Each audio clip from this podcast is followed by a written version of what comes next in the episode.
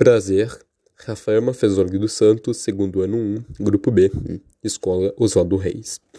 Meu trabalho é sobre Antônio Gonçalves Dias. Antônio Gonçalves Dias nasceu em Caxias, no Maranhão, no dia 10 de agosto de 1823. Filho de um comerciante português e uma mestiça, viveu em meio social conturbado.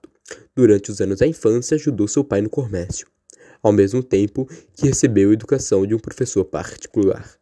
Em 1838, viajou para Coimbra e ingressou no Colégio das Artes, onde concluiu o curso secundário. Em 1840, matriculou-se na Universidade de Direito de Coimbra, onde teve contato com escritores do romantismo português, entre eles Almeida Garrett, Alexandre Herculano e Feliciano Castilho. Gonçalves Dias foi um poeta, professor, jornalista e teatrólogo brasileiro. É lembrado como grande poeta indianista da primeira geração romântica. Deu romantismo ao tema índio e uma feição nacional à sua literatura. É lembrado como um dos melhores poetas líricos da literatura brasileira. É patrono da quinta, da quinta cadeira da Academia Brasileira de Letras.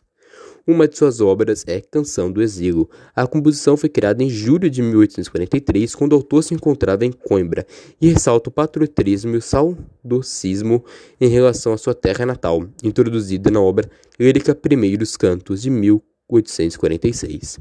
Gonçalves Dias morreu no, morreu no ano de 1864.